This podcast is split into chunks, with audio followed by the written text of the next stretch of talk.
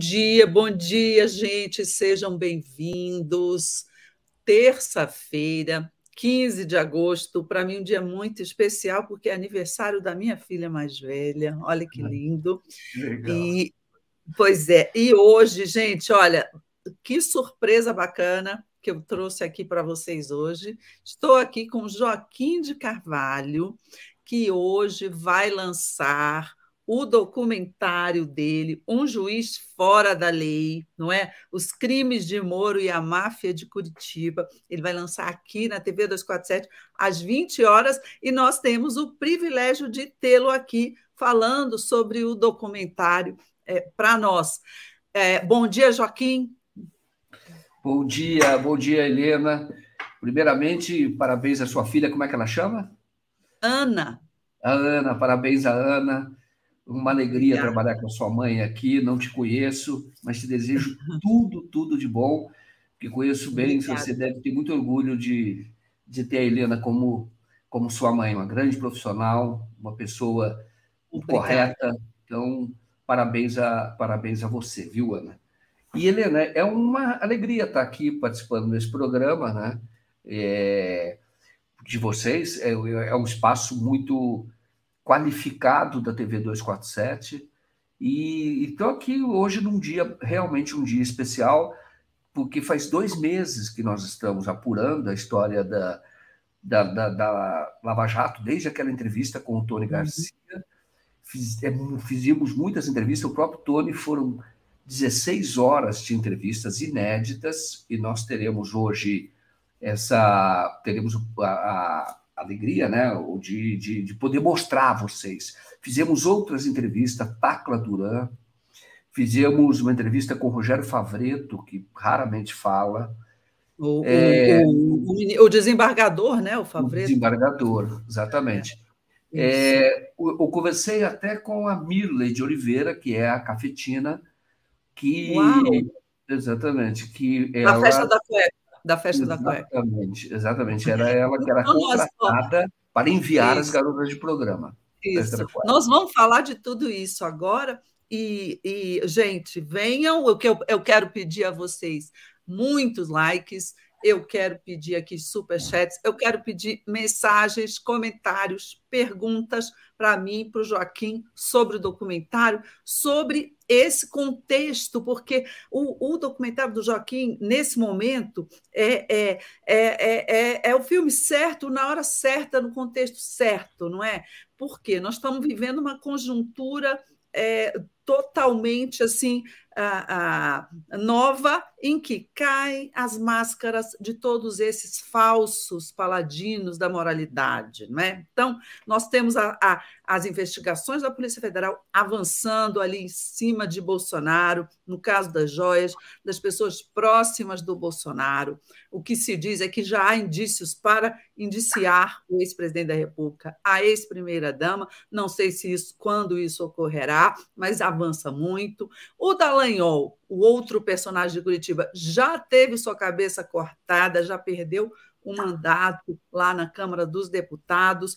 A CPI avança também muito nas investigações, deve ouvir o hacker Delgatti, possivelmente esta semana que ele está, nós vamos falar disso também, que ele está celebrando aí um acordo de delação premiada para contar aquela incursão ao Alvorada e ao Ministério da Defesa, a incursão golpista. Então, é, é, eu diria aqui que hoje o Joaquim é o convidado certo para o programa certo. Hum. Joaquim, conta para nós como é que surgiu a ideia de você fazer esse documentário e, e, como é que você conseguiu fazer num período relativamente curto, não é? Não, não foi, você não teve tempo para fazer, né?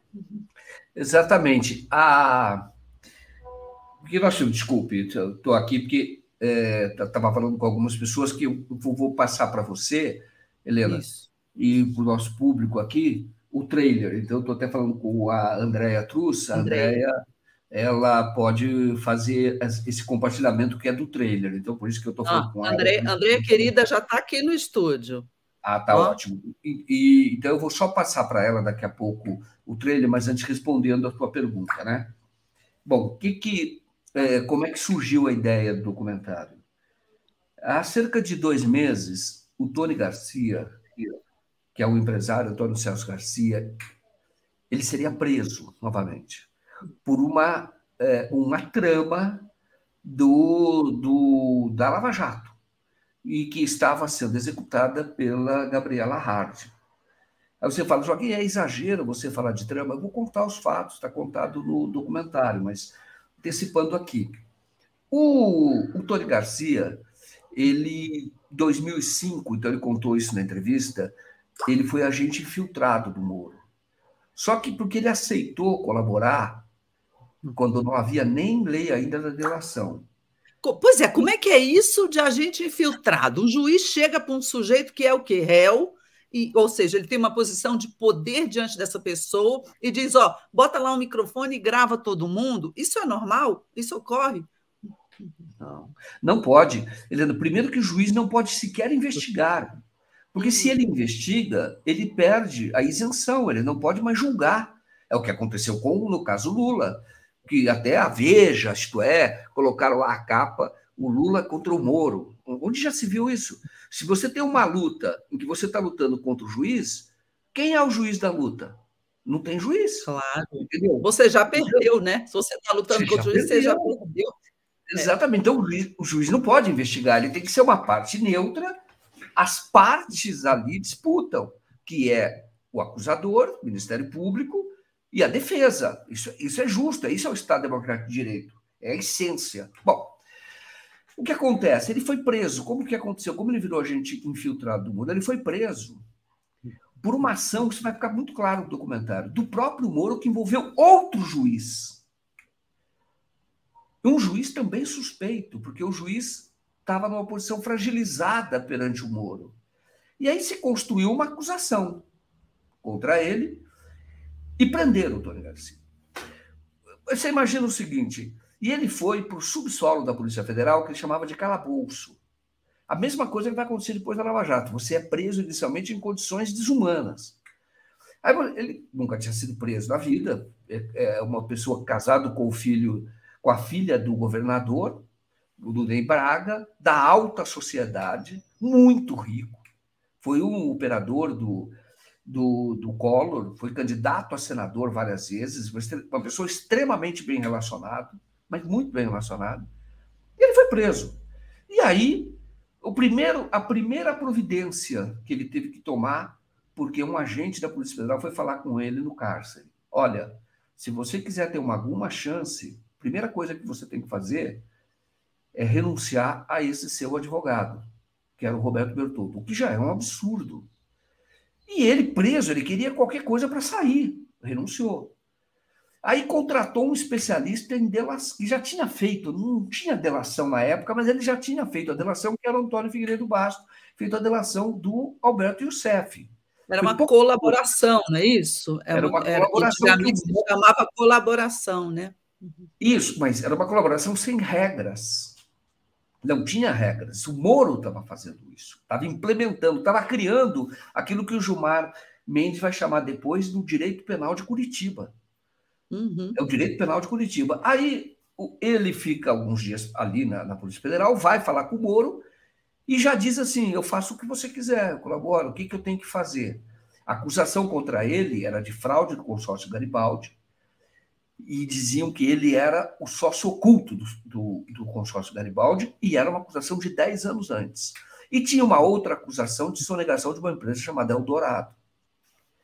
Bom, ele disse, eu, eu colaboro. Aí o Moro falou, ah, muito bem, muito bem. Então, deu a ele 32 missões. 32? 32.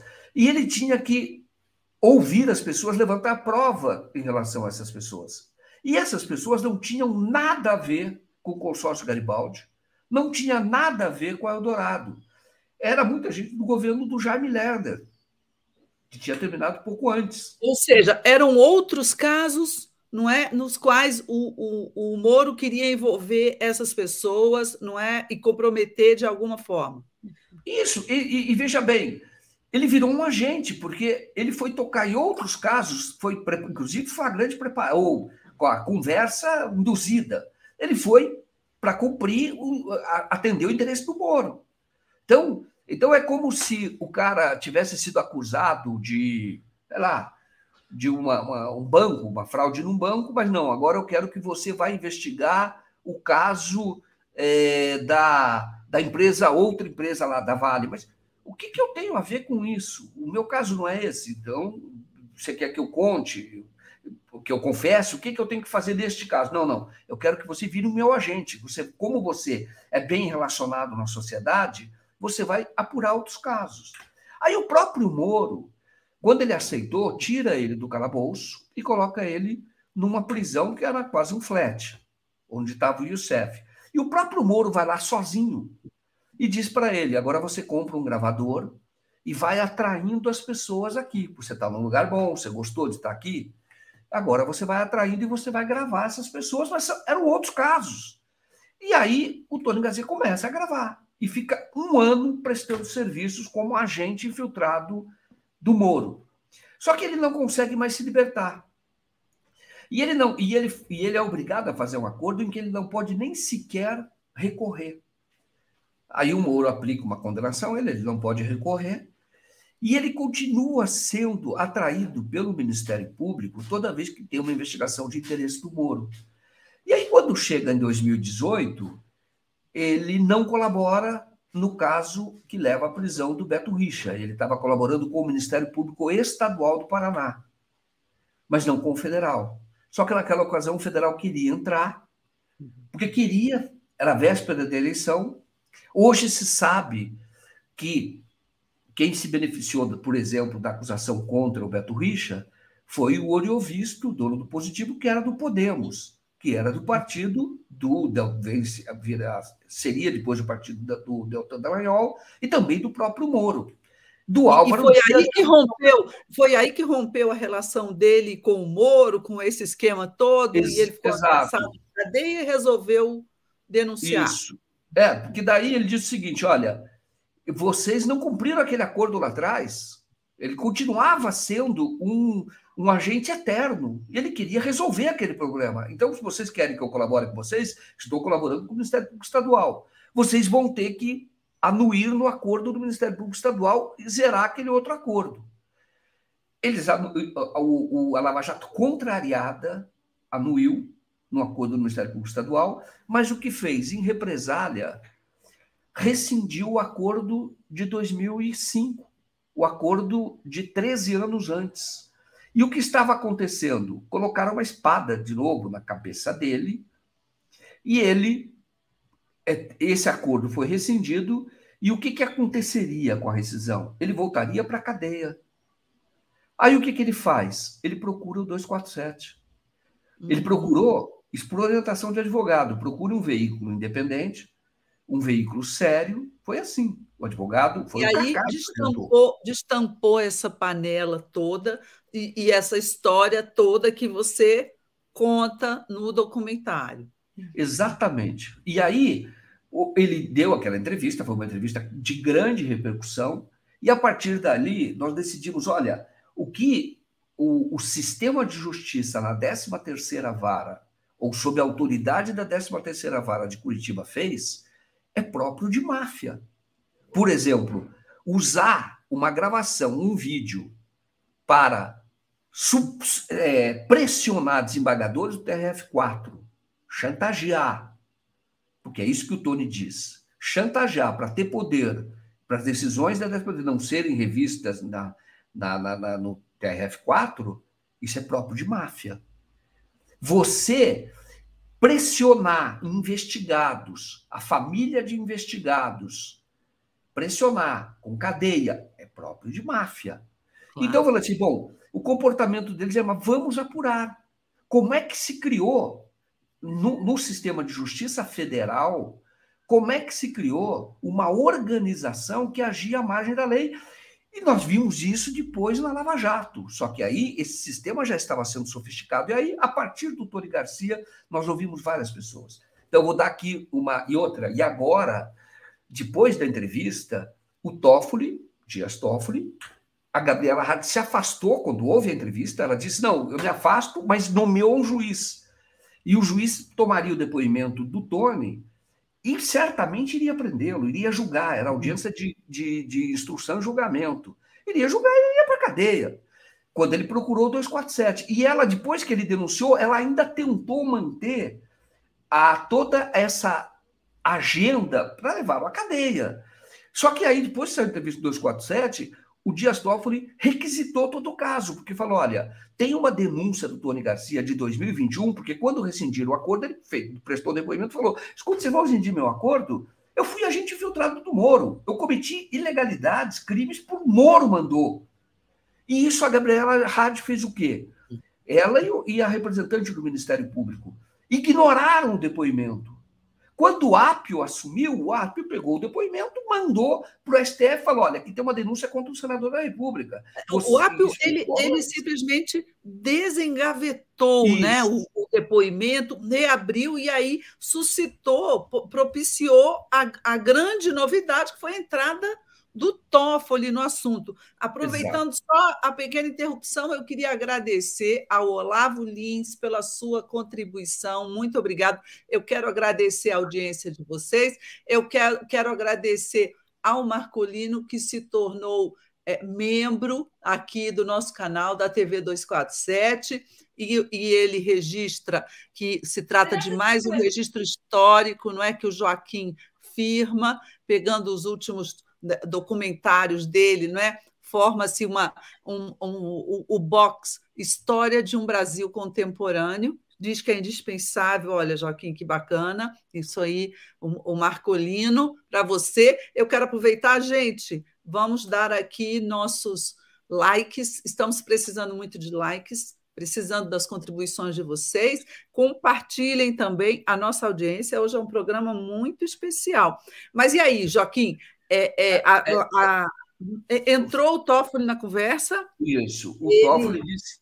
O Toffoli, depois que saiu a entrevista do 247, o, o, e o Tony tornou público tudo que estava ocorrendo.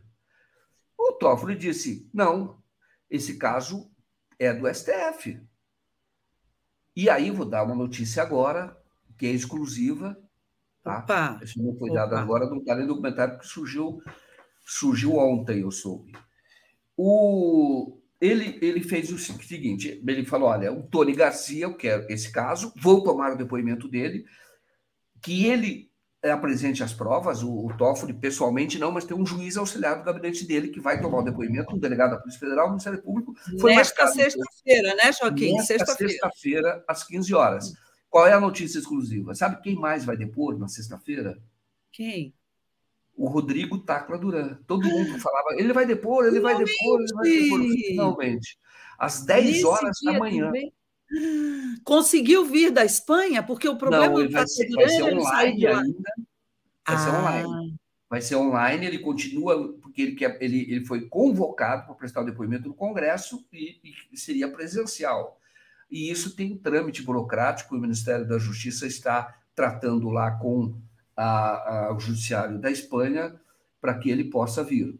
É, Só um ele... parêntese, gente. Tacla Duran é aquele advogado que acusa o Moro de extorsão, não é? Via o escritório de um outro advogado amigo lá de Curitiba, que era sócio da mulher dele, não é isso, Joaquim? É isso, é isso. O exato, o Tacla Duran ele foi o primeiro a enfrentar a Lava Jato, publicamente. Toda uma estratégia que ele fez para denunciar, porque quando você. Eh, eh, aquela época, 2017, era muito difícil se contrapor ao Moro. Era muito difícil. E ele escreveu um livro, o um primeiro capítulo de um livro que se chama Testemunho, escreveu em espanhol e português. E isso foi vazado na internet. Foi vazado na internet, ficou um tempinho esse primeiro capítulo, e aí esse primeiro capítulo foi divulgado, a parte dele, a essência dele, ou as principais partes, foi divulgado na época pela Mônica Bergamo, da Folha de São Paulo. Então, ela, ela divulgou e mostra o quê? O que é o mais importante ali? O diálogo travado pelo aplicativo Wicre entre o Tacla Duran e o advogado é, Carlos Zucoloto Júnior, que era sócio da Rosângela. E nesse diálogo, o, o, o Zucoloto pede 5 milhões de dólares a serem pagos por fora para conseguir benefícios na delação.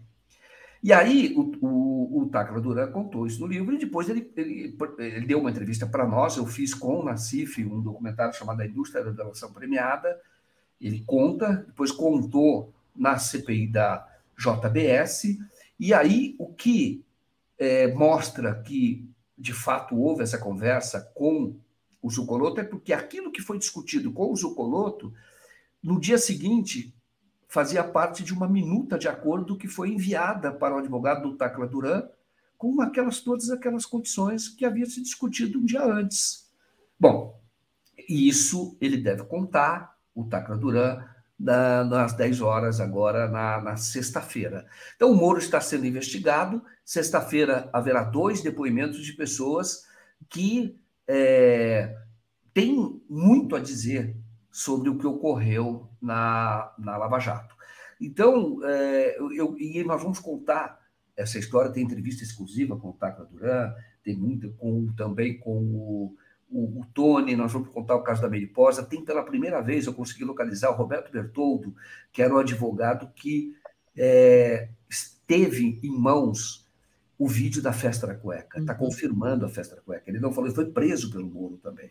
Então, agora, Conta para nós o que é festa da cueca. Ou melhor, será que é, que é bom a gente tentar botar agora, Joaquim, um trechinho do, do documentário? Quer pôr o trailer? Aí é um trailer do documentário. Trailer. Nossa querida, nosso anjo da guarda, chamada Andréa Truz, está já aqui para gente, com a gente a postos. Vai botar, pode ser, amiga? Bora lá?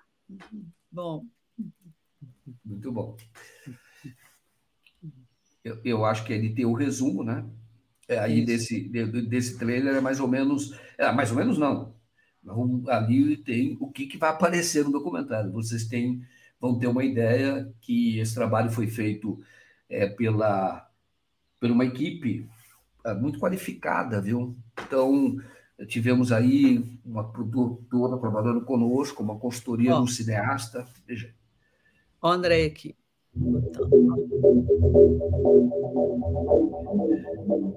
Este documentário, ele, na verdade, é o resultado de uma apuração que eu tenho feito desde 2014, quando começou a Lava Jato. Então, quando o Tony Garcia nos deu entrevista, foi com exclusividade para contar, para confessar mais de 12 horas de gravação lá em Curitiba, na casa dele, e também percorrendo a cidade nos locais onde ele atuou como agente infiltrado do, do Sérgio Moro. Como é que o Moro é, chegou até você, ou aquela equipe dele, que é a equipe dele que eu chamo é o Ministério Público, que não deveria ser dele, mas atuava em conjunto com ele? Como é que chegou?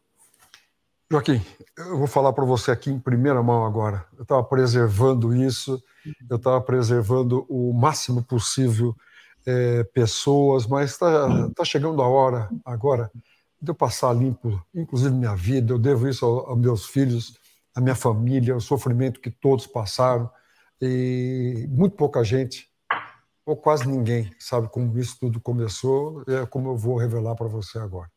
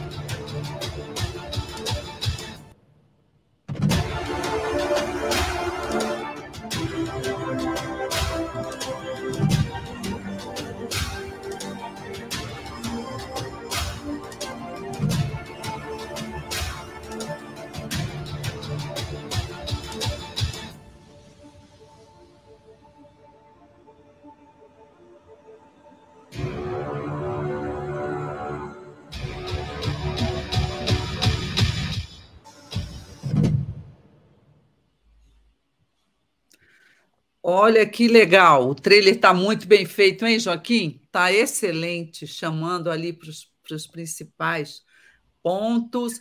É, é, você acha que, a partir disso tudo que está sendo revelado e que agora chegará mesmo oficialmente ali ao Supremo Tribunal Federal, nesse depoimento do Tony Garcia, você vai ter o outro depoimento do Tacla Duran, Duran que são as duas pontas, não é? Do, uh, que, de, um, de um círculo que se fecha de ilegalidade. É, será que isso será suficiente e vai abrir realmente o um inquérito para investigar o Sérgio Moro perante o Supremo Tribunal Federal? Vai, vai. Antes eu queria dizer que o, o filme é, é, apresentei, dirijo o filme, mas é um filme que tem uma equipe nós contamos com uma equipe muito qualificada, né? Estudo sobre patrocínio da toda a comunidade. Tem o Ariel Blanco, que ele é da Vira Lata Produções, ele que finalizou, editou, finalizou. É, nós temos a consultoria do cineasta Max Alvim, que é premiado no Festival de Cinema de Cuba, muito importante, fez vários, vários filmes aqui relevantes do Brasil. É um dos criadores da TVT, tá? da TV, da TVT. É, nós temos a participação é, como roteirista da Flávia Adalgisa, ela até estava no programa do Fantástico, sábado, é, domingo agora, que ela da, da equipe do, do, do, foi da, da, da, equipe mais forte que teve do Fantástico, ela também ela atuou no roteiro, e de outros profissionais, o Eduardo Matiziak, que é um fotógrafo e que foi o cineasta nosso lá em Curitiba, então, tem uma equipe bem qualificada, então esse, esse trabalho é um trabalho que está bem acabado. Foi, nós foi, foi, fizemos ter um conteúdo forte e também uma apresentação muito é, de qualidade. O... Só te interrompendo aqui, a Rosane Berti, o pessoal achou ótimo o trailer, está dizendo aqui, ó, bom dia, Monstro Helena, o documentário será em apenas uma parte ou terá outras? Não vejo a hora de assistir. Eu acho que é em uma parte só, não é, Joaquim? É, ele é inteiro, né? Completo. Isso, Quantos é, minutos? É um filme, são duas horas, uhum. um pouquinho, duas horas. Só que agora nós estamos terminada a fase, vamos começar agora a, em seguida, é isso que nós vamos conversar para exibir outros filmes, não é uma continuidade, a história tem começo, meio e fim, se encerra ali. Só que depois pode ver a íntegra, você vai ver mais detalhes, você vai ver complementos, é isso que nós vamos fazer, porque são entrevistas de fato muito fortes. É muito difícil, eu, eu de gravação, foram mais ou menos 60 horas. Nossa, trabalhou, hein? Exato. E aí eu digo o seguinte: como é que reduzir isso em duas horas? É muito difícil. Então, depois nós vamos é, fazer íntegras, fazer outros detalhes, tá? Colocar outras partes e não seria uma sequência, não é uma série, mas é um complemento. Então, que você vai ver a íntegra. Outras entrevistas, só com o Tony foram 16 horas. 16 horas. E com reportagem também, indo a locais. E, e ali tem muitas outras entrevistas e vamos depois, então, a, a, entrevista com a Mirley de Oliveira, a, a, a, conversa que eu tive com o Bertoldo, porque foi uma conversa em que ele não dá entrevista, mas eu consegui falar com ele por telefone e fui puxando o assunto, ele foi falando, ele foi falando, foi falando. E você e, foi gravando. ele falou, foi gravando e ele sabendo que estava falando ele com um jornalista. E ainda ah. assim, ele tem mais o que dizer, mas você vai ver que ele já diz muito. Mas agora a investigação deve ouvi-lo. Porque eu vi muita ilegalidade do Moro, ele conta isso. A própria prisão dele é uma As coisas começam a andar, não é? A partir do documentário, é, coloca isso em público, os depoimentos no Supremo. Me parece que o assunto agora vai tomar um, um ritmo não é? muito mais acelerado. Ó, a Miriam Goldfeder manda aqui a contribuição dela, um super sticker. Muito obrigada, Miriam. Miriam é um amigo, uma amiga. E temos aqui também, olha, a Carolina Perazoli pergunta, Joaquim, por que ainda não foi colhido, não foram colhidos os depoimentos de Tacla e Tony? É, vai ser agora sexta-feira. Nós chegamos a cobrar, porque o Toffoli, quando despachou, eu escrevi sobre isso, cobrei. Quando ele despachou, o, o Toffoli foi em 30 de junho, então ele dava um prazo inicial para que o Tony fosse ouvido em 30 dias, então seria 30 de julho. Passou um pouco é, é, é, esse prazo e vai ser agora, no dia, agora, sexta-feira, dia 18, então vai ser ouvido. Não, não, ainda não houve, mas vai, vai ter. Houve um atraso de 18 dias em relação ao prazo inicial. A informação que eu tenho, a apuração de bastidor, é que já vai ser ouvido o Tacla e o Tony e o delegado, a partir do que eles eh, disserem, eh, já abre um inquérito com o Moro, para investigar o Moro, e aí você vai poder ter busca e apreensão, outras medidas que podem ser feitas. E que a informação que eu tenho é que, de fato, há uma disposição da, das autoridades, nesse caso, o Ministério Público, Polícia Federal, de passar isso a limpo.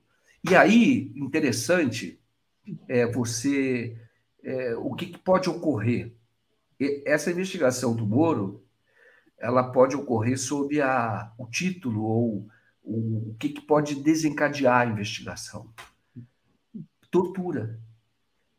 A partir desses dois casos, porque quando você usa o seu, a sua autoridade para pressionar a família, para prender ameaçar, ameaçar um réu, não é? Exatamente, exatamente. Então, nós podemos estar diante de casos de tortura e tortura é imprescritível. Então, uhum. o Moro poderá ser investigado por tortura. Isso pode ocorrer. O Gilmar Mendes já falou isso uma vez na, na, no Supremo, no julgamento. Ele falou: o que nós estamos assistindo, estamos vendo a partir das mensagens da Operação Spoofing, é que o que eles faziam lá em Curitiba era tortura. Era tortura. Lembra, tem até um diálogo quando eles falam de um é, de um empreiteiro já idoso, dono de uma empreiteira. Eu não sei se é uhum. exatamente o Léo Pinheiro, mas parece que é o Léo Pinheiro, é, porque eles queriam que dissesse, porque o Léo Pinheiro foi pressionado, pressionado, pressionado, até falar do Lula. Até falar do Lula. Eles pressionavam exatamente. todos eles, várias vezes, várias vezes, o Emílio Odebrecht, todo mundo, é, é para soltar coisas a respeito do Lula. Né? É um procedimento, exatamente. não é, é, é o mesmo procedimento que você relata aí, né? Um jogo muito pesado.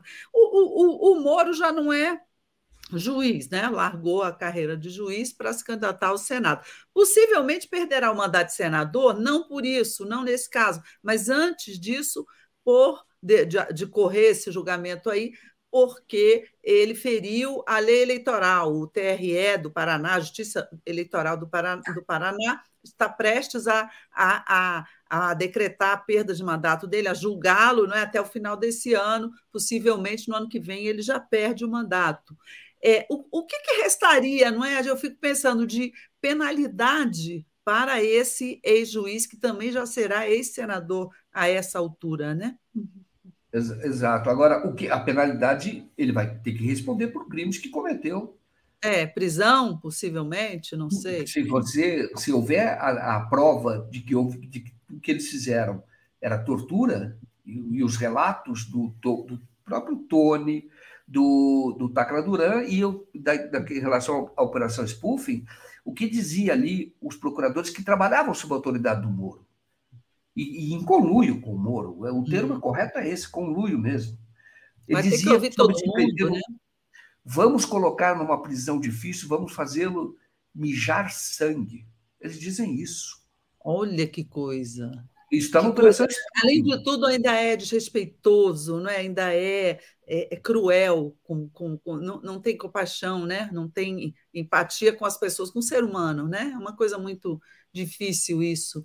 É, Joaquim, é, eu estou louca para ver o documentário, está todo mundo louco para ver, mas aqui eu estou recebendo muitas mensagens, gente, de uh, pessoas dizendo que está tendo ainda apagão. Eu relato aqui, aqui em Brasília, é, era 8 e 15, 8 e meia da manhã, eu estava aqui começando a ler minhas coisas para preparar o programa, puf, apagou tudo. Fiquei apavorada, com medo de não voltar e uh, a tempo da gente é, fazer o programa. Mas voltou, quando foi umas nove horas, assim, é, a, a, luz voltou aqui. Mas eu estou vendo aqui, olha, a Vera Teixeira dizendo, urgente, o Nordeste está no escuro, estamos sofrendo um apagão. É golpe contra a cadeia do mito? Não sei, uh, acho que não, viu? Aqui, ó, o, a mesma coisa, o, o Irlã, apagão em várias cap, cap, capitais. Houve sabotagem? Gente, ainda não temos não é, Joaquim? Não temos ainda, que eu saiba, uma explicação ah, ah, é, é, consistente para o que houve, mas eu não acredito que seja sabotagem. Eu não sei, por favor, me respondam, vocês que, que postaram isso, suas cidades, suas regiões ainda estão mais escuras? Me pareceu que foi um apagão temporário, um problema de, com a distribuição e que eles estão apurando as causas claro, de qualquer forma, muito ruim, mas que é uma coisa que acontece. É, é, é, não, não, não tenho informações, não recebi, de que seria uma coisa mais grave. Você tem, Joaquim? Não, mas é, é, vamos dizer, isso não, isso não é comum, não é um horário de sobrecarga, foi 8 horas e 15, foi na hora da interligação, né, que é o que diz a, a nota do Ministério das Minas e Energia, houve uma interligação na hora da 8h15, alguma coisa assim, quando estava dando uma interligação do norte com o sudeste, talvez trazendo a energia de lá. É, e ali que houve, então, essa, é, é, o problema na distribuição e atingiu o Brasil inteiro. Eu me lembro que na época do governo Fernando Henrique Cardoso houve também um apagão muito. É, atingiu o país todo, e, e aí depois foi, foi se apurar a ocasião não era sabotagem, mas não é normal. Então, eu, eu preciso verificar o que, que, exatamente o que ocorreu, não é sobrecarga. De, olha, precisamos de novas fontes de geração de energia porque está é, tá usando energia demais, não conseguimos é, suprir a demanda. Mas não é o caso. Então, eu diria é. que deve-se investigar para valer e não se deve afastar nenhuma, nenhuma possibilidade, viu, né? Não é fazendo aqui nenhuma teoria da conspiração, nenhuma acusação. Mas não é normal, entendeu? Isso causa muito prejuízo. Você imagina, metrôs pararam, as pessoas não puderam chegar ao seu local de trabalho no horário. Então, não é normal, você imagina nas casas, Sim. isso que isso que, que, que, que, o, o transtorno né, que isso provoca. Então, é, tem que fazer uma investigação muito, muito séria e saber se foi falha humana, se foi eventualmente sabotagem, tá? porque é, já houve em outros momentos, mas nunca conseguiu nessa é, nunca foi nessa magnitude, né? Mas, mas é, houve, lembra? Perto do 8 de janeiro, houve linhas de transmissão derrubadas, você lembra disso? Exato. E isso, agora, né? Houve isso, agora recentemente, uma tentativa de sabotagem, houve ataques a linhas de transmissão.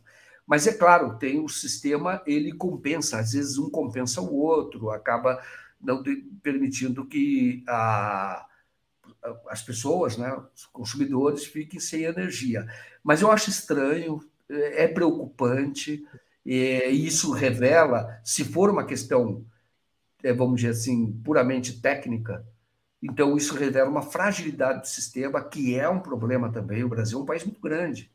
E o Brasil é, a energia hoje é essencial, quer dizer, hoje sempre foi, mas é essencial. Então, tem que fazer, tem que apurar muito detalhadamente para que isso não ocorra novamente. Exatamente. A gente observa. É, a gente observa que o, o bolsonarismo, nesse momento, né, ele está meio assim nocauteado, né? chocado com as últimas revelações do envolvimento do Bolsonaro pessoalmente, não é? Foi beneficiário daquela operação da organização criminosa que desviou joias e presentes, vendeu nos Estados Unidos e o dinheiro foi para ele. Quer dizer, o último relatório da Polícia Federal ele atinge o Bolsonaro em cheio também, não fica só ali na periferia do, dos assessores dele. Então, você não pode descartar que essa turma golpista, terrorista, tente fazer algum tipo de reação. Mas, aparentemente, pelas redes sociais, eles ainda estão ah, paralisados ou, quem sabe, até desidratados. Uma parte é, é, dos apoiadores de Bolsonaro estaria vendo que realmente é, o discurso dele né, foi desmontado, aquele discurso que ele sempre usou, anticorrupção, eu não, eu não sou corrupto, viram que agora ele é. Então, eu acredito que pode haver uma demandada de uma parte não é desses apoiadores do, do Bolsonaro a essa altura do campeonato, de, de, ao perceber isso. Mas a gente não pode descartar, como disse o Joaquim, que, que, que, que esse núcleo duro mais troglodita, não é? Ou, ou, núcleo golpista mesmo, faça algum tipo de reação. Eu vi agora, acho que foi na Mônica Bergamo, Joaquim, uma, uma a matéria né, ela, é, dizendo que o grupo lá do Bolsonaro é, cogitou uh, fazer convocar manifestações em apoio a ele no 7 de setembro. E, e, manifestação de bolsonarista a essa altura do campeonato é um perigo, né? em termos de, de, de tentar atacar, destruir, fazer o que fizeram aqui no 8 do 1. Porém, o próprio Bolsonaro teria dito: não, não, não, pode ter algum. Ah, é, é, pode pode é, é, degringolar para alguma coisa de quebra-quebra, não é bom, porque o problema é na justiça. Eu acho, gente, Joaquim, eu acho que o Bolsonaro não autorizou a manifestação com medo de ter pouquíssima gente na manifestação. Se ele convoca e aparece meia dúzia de gato pingado, ele está desmoralizado para o resto da vida, você não acha? É, seria interessante ver, pode ser. Eu acho que faz sentido mesmo o que você está falando é, faz sentido, porque o Bolsonaro. Agora, outro, o outro dado, de fato, que tem que levar em consideração é a covardia dele. Né? O Bolsonaro, é, o que está se revelando agora? Você lembra que passou a imagem de que o Bolsonaro estava prostrado, não recebia ninguém quando perdeu a eleição, uhum. deprimido, coitadinho, o que, que vai acontecer com ele, etc. Bom, qual a notícia que tem agora? É que o Bolsonaro estava recebendo fora da agenda os comandantes militares. Fora da agenda. Eles descobriram isso no e-mail. Porque não tinha, não estava na agenda. Ele era presidente da República, tinha uma agenda pública. Isso não era divulgado. Então, ele parece que queria passar a imagem de gente, eu estou sofrendo. Ele é um covarde. Fazer com que as pessoas se mobilizassem. Então, Agora, o que está sendo revelado, ele tinha e recebia os comandantes militares fora da agenda e tem uma ligação com a exposição dos, dos militares do alto comando do Exército, dos generais, tá? do alto comando do Exército, e eles, ele começou, depois desses encontros secretos, secretos, porque não estava na agenda de presidente, é, o, a, essa, essa rede Inclusive com o Delgatti, né? Inclusive com o Delgatti. O Delgatti. Mas eles ah, começaram, o, o, o que está se revelando agora? Que o Paulo Figueiredo Filho, porque isso tem a ver com as joias. Uhum. O Paulo Figueiredo Filho, que é neto do Figueiredo, né? o que foi o último ditador, é, ele da, da, do regime militar, e ele foi sócio do Trump, depois acabou eh, sendo até alvo de operação da justiça, justamente por é, problemas que houve na, no projeto lá com o Trump. Mas o que, que ele fez? O que está se revelando agora?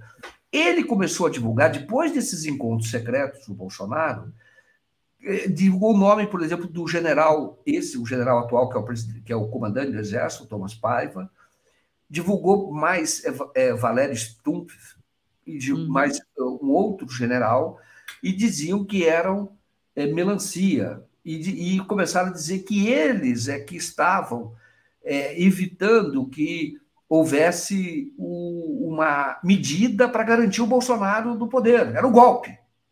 Começou a expor, portanto, era o golpe. Então, o que, que o Bolsonaro é para entrar no 7 de setembro? Ele é um covarde.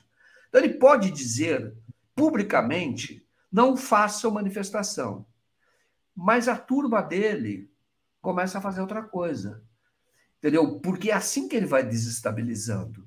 E no caso que nós estamos vendo agora, é que esse Paulo Figueiredo, ele é citado na investigação das joias. Por quê? Está lá na investigação, eu li o relatório. Mora em Miami, não é? Tem, manda o endereço dele, o contato dele. Eu não sei para quê. Você entendeu o papel dele na, na, na coisa das joias? Não, mas é, eles estão falando de oferecer as joias.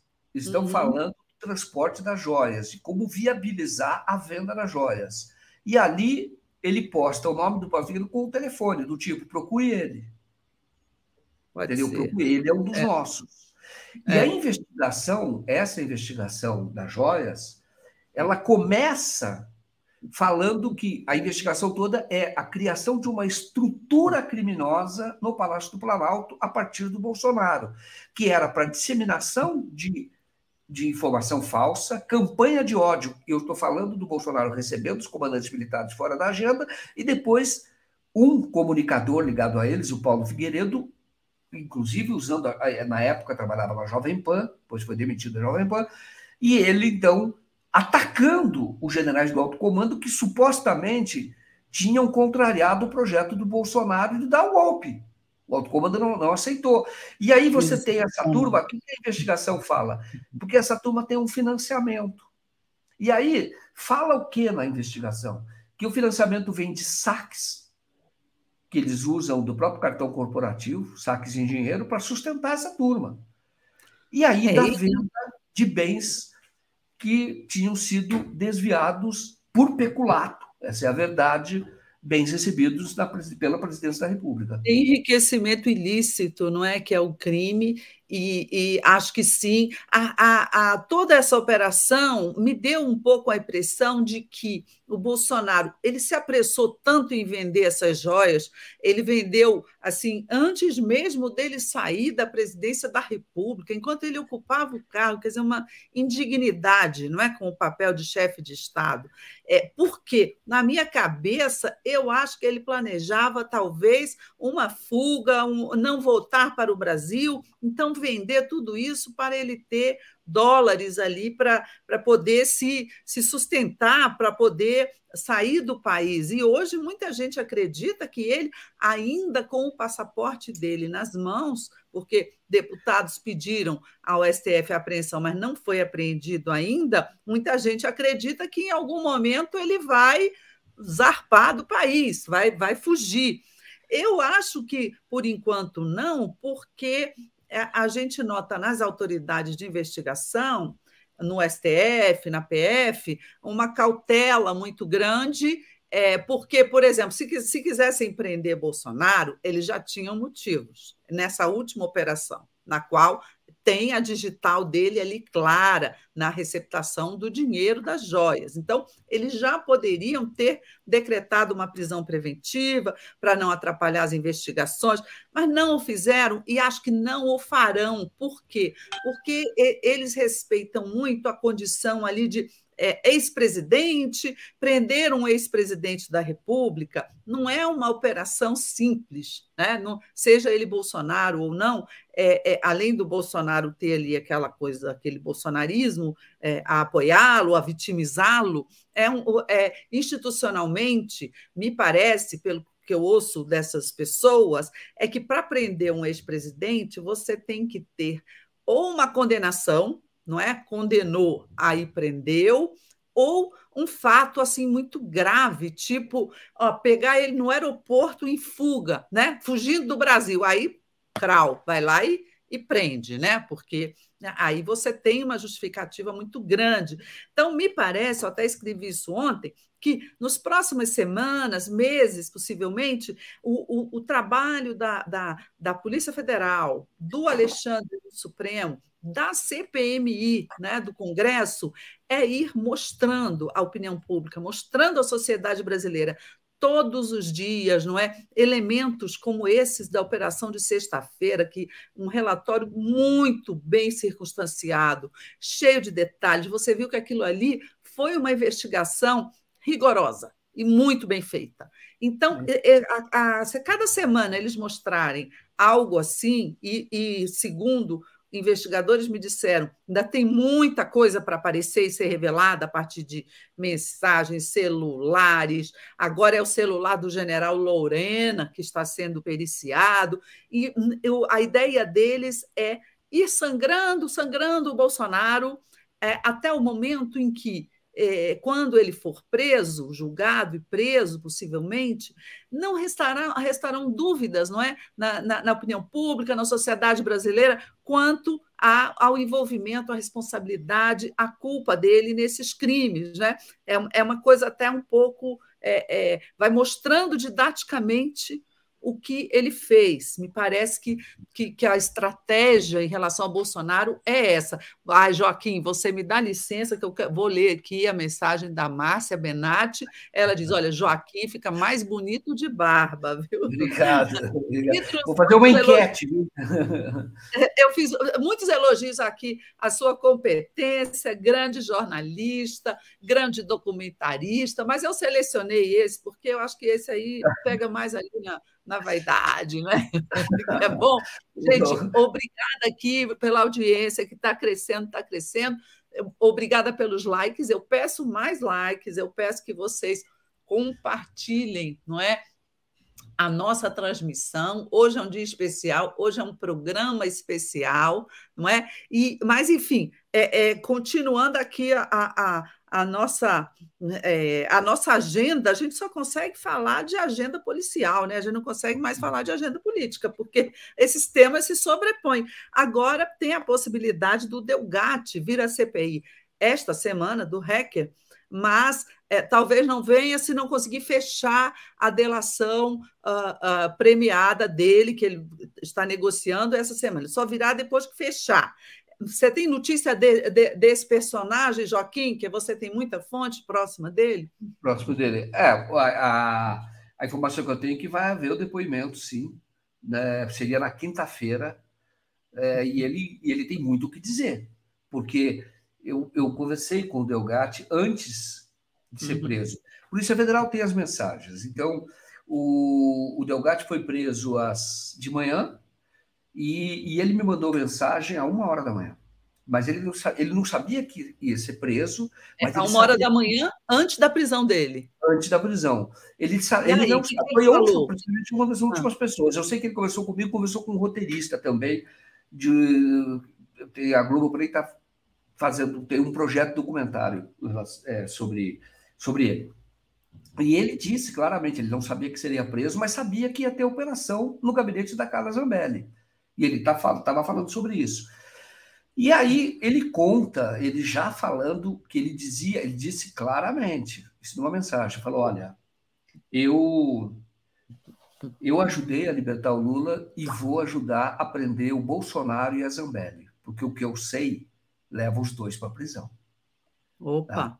Então, ele tinha, ele despachava do Ministério da Defesa, ele tinha uma sala lá, quem contou isso lá atrás foi a Veja. Diz, olha, o Delgatti tá, tem uma sala, ele está no Ministério da Defesa, porque ele estava, ele trabalhava diretamente com o ministro da Defesa, o Paulo Sérgio Nogueira. Ele teve conversa com o Bolsonaro e também com o ministro da Defesa presente, que era sobre ruptura institucional, discutir a ruptura institucional. Esse era o plano do Bolsonaro. Então, a informação que eu tenho é que o depoimento dele está mantido, ele já falei lá atrás que ele realmente estava negociando a delação, quer delatar, tem o que dizer.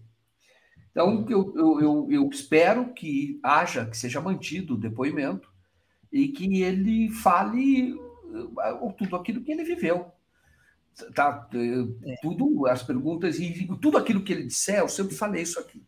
Porque mesmo para ele, eu disse, olha, converso com você, é, o que você fez, eu mudou a história do Brasil, é, é um herói, você pode chamar de um herói torto, mas é um herói. Entendeu? Pode chamar do que você quiser, mas se não fosse ele, a história do Brasil seria outra. Eu falei, agora não vale mentir. Então, o que eu quero dizer, sempre eu digo, e já disse isso para ele, e disse para o advogado dele, e digo para todos vocês: toda informação que ele, que ele der deve ser checada, pode ser checada. E ali, é, por exemplo, ele teve encontro com a Carla Zambelli. Tem, tem imagem do restaurante onde ele teve. Ele disse que foi hospedado, ficou na casa da Carla Zambelli. Isso é absolutamente fácil de investigar. Ele disse que entrava pelos fundos do Ministério da Defesa, mas isso tem câmeras. Exatamente. Eu, eu, acho que é, é, ele, o depoimento dele toca fogo aí no, no paiol do governo, mas ele tem condições de demonstrar, não é? De provar o, o que ocorreu, porque o Bolsonaro está se prevenindo lá para contestar a versão dele da conversa lá no Alvorada. Mas todos os encontros desse hacker no é, Ministério da Defesa são inexplicáveis, não é? São indefensáveis. Então, vai ficar muito difícil você contestar e você é, é, que ele esteve lá. Se ele tinha uma sala lá, não é? Você terá formas de mostrar. Tem câmeras. Ele esteve com o ministro da Defesa, o general Paulo Sérgio Nogueira de Oliveira, o que é gravíssimo. E com, e com isso, Joaquim, ele coloca os militares mais ainda, não é? Eles já estão bastante envolvidos agora com esse caso é, Cid pai e Cid filho, né? o envolvimento direto deles na venda da, da, da, e receptação das joias já é uma desmoralização para, para as Forças Armadas, para o Exército. Agora, imagine se você agregar a isso um episódio em que o hacker trabalhou dentro do Ministério da Defesa para tentar desmoralizar as urnas eletrônicas e, portanto, desmoralizar o sistema eleitoral e a nossa democracia, né? e, e você é, é mostrar, comprovar que esse, esse personagem teve contato com o ministro da Defesa e com outros generais de comando. Isso aí é, é, acaba com a imagem, né? com o que resta da imagem das Forças Armadas, você não acha? Sim, total, totalmente. Agora, o importante é a gente falar o seguinte: eu acho que a, o exército tá, o, o, esta geração atual se desmoralizou por completo porque ela, ela ficou sob o comando e empoderou alguém que foi expulso do exército. Alguém que os generais da, da nova república, daquela ocasião, não queriam nem que se aproximasse dos quartéis. Por isso que os filhos do Bolsonaro não, estudou em colégio, não estudaram em colégio militar. Porque não queriam. Porque ele, ele era o quê? Ele foi acusado de terrorismo ali e mentiroso. Foi essa a acusação contra ele. Ele mentiu para o general Leônidas Pires Gonçalves. Ele mentiu, porque ele disse que não tinha tido contato ele era odiado, né? No governo Geisel, ele era odiado. Exato. E o Geisel, quando ele dá entrevista para a Celina do Amaral Peixoto, lá do FGV, da Fundação FGV, pergunta se há o risco dos militares voltarem. Falou, não, não há. Por quê? Porque os militares estão fora, não estão mais na política, só tem um que está na política, mas esse é um mal militar, o, o, diz isso o Geisel, que é o, o, Bolsonaro, mas ele é um mal militar, então ele não tem capacidade de liderança. Ele errou na avaliação, porque aquela turma que vivia com ele, sob o comando do general Vilas Boas, criaram um projeto para colocar o Bolsonaro na presidência, mas não era pelo Bolsonaro, era por eles. Por eles. Por eles. Agora, nós temos que ressaltar, como eu falei, que houve generais, por exemplo, do alto comando, que se recusaram ao golpe. E é por isso. Talvez por isso não tenha havido o golpe Exato. do ponto de vista institucional, né? Eu acho que essa história ainda terá que ser contada, né? Exatamente. Exatamente. Gente, olha, é, Joaquim, é, o tempo voou tão, passou tão rápido num programa com você, e tão bom, que já são 10h59. E aí eu vou ter que encerrar, porque daqui a pouco vem o giro das 11, vem o Conde. Aí eu quero botar aqui essa mensagem do Mas Max, Max que, e, e, que ele diz, Joaquim de Carvalho, um dos melhores jornalistas do mundo. Olha, Joaquim, não é só do Brasil, não, tá? É do é. mundo. Olha que responsabilidade. Gente, eu queria é, super agradecer a vocês pela audiência, agradecer pelos likes, é, agradecer o Joaquim pela presença. É, hoje ainda será uma longa terça-feira, terça-feira de apagão, terça-feira com toda essa agenda policial, e o presidente Lula, depois da posse do presidente do Paraguai, é, volta ao Brasil e provavelmente vai mexer com aquele tema que a gente não aguenta mais, que é a reforma ministerial, não é? Para dar os ministérios ao centrão e melhorar um pouco o clima. Ontem já teve um estresse aí do Lira com o Haddad por causa de bobagem, não é? O povo não me toques por causa de declarações do Haddad. É, eu acho que, no fundo, no fundo, o que está em jogo aí, por que, que eles estão insatisfeitos? Porque eles não ganharam ainda o, a carne né, dos leões, os ministérios deles. Aí qualquer coisinha, eles, eles arrumam pretexto, não é? Para criar um caso. Vamos ver se o Lula volta e como é que fica toda essa situação. E hoje à noite, gente, às 8 horas, depois do bom dia, do boa noite, perdão. boa noite hoje acaba mais cedo para a, a exibição do filme do Joaquim de Carvalho. Não percam, contamos com vocês. Ah, boa notícia é que quinta-feira Mário Vitor estará de volta aqui ao nosso convívio. Joaquim, super, super, mega power, obrigada para você. Obrigado, é uma satisfação muito grande estar aqui, muito, muito grande mesmo. Uma última, uma última, um último comentário. As joias, elas eram, na, na, pode ser isso que a Polícia Federal está fazendo uma, uma boa investigação, ela pode avançar. Essas joias podem ser propina e pode ser uma forma de financiamento deste grupo golpista estava ali incrustado do, do exército. Então, o, tem essa ponta que tem que ser investigado. Ninguém dá um presente de 15 milhões levando na porta do hotel e o cara enfia numa mochila. 15 milhões. É. Um Estado para um Estado. Isso tem cerimônia, e olha, esse valor, inclusive, isso cheira a propina para financiar esse grupo. Tá bem? Exatamente, super bem lembrado. Vamos continuar conversando e espero ter o Joaquim aqui outras vezes para a gente conversar. Beijo, beijo para todo mundo, gente. Vamos aqui até o Giro das 11, já já.